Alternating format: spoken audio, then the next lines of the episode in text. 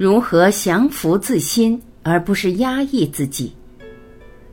刘峰。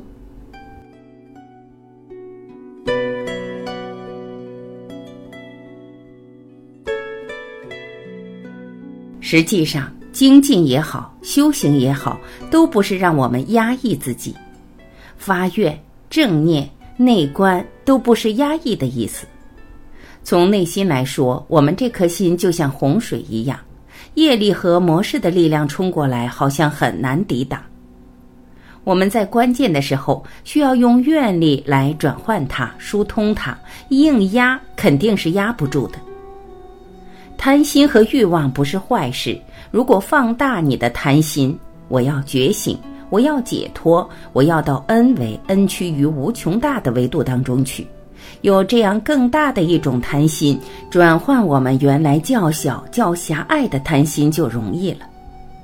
如果你的贪心和欲望大到极致，因此走上了生命探索之路，那这个贪心和欲望也就成就了你。当我们欲望升起的时候，用这个最大的贪心转换你的贪心，而不是把你原来的贪心压在那里念念不忘。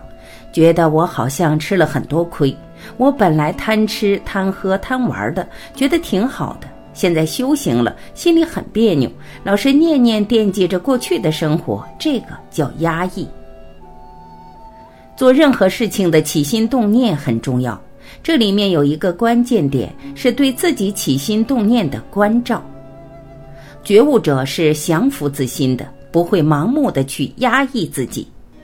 没有觉悟的时候，他不知道这事到底能不能做。当他觉悟了，他就知道他每一个当下都可以选择，因为纵向提升是他觉悟的方向。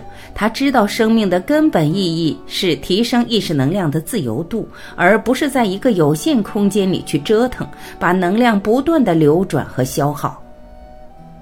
什么时候会感觉到压抑呢？是自己在游乐场上玩的时候，不知道游戏规则是什么，觉得好像有些地方可能被限制，有些地方很危险等等，他会有这种压力。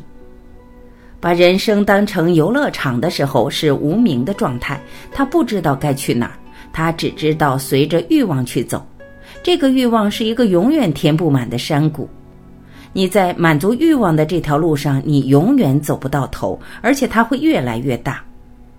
一个觉悟的人，他知道生命是考场，不存在压抑，他是要降服它，降服一道生命难题。每降服一道难题，他是喜悦的，就像在考场，我每做完一道难题，我们非常喜悦。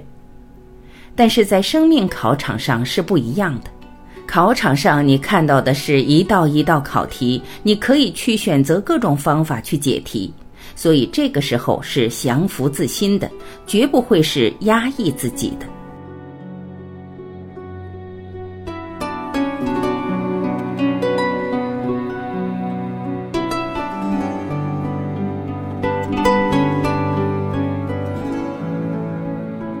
感谢聆听，我是婉琪，今天我们就到这里，明天再会。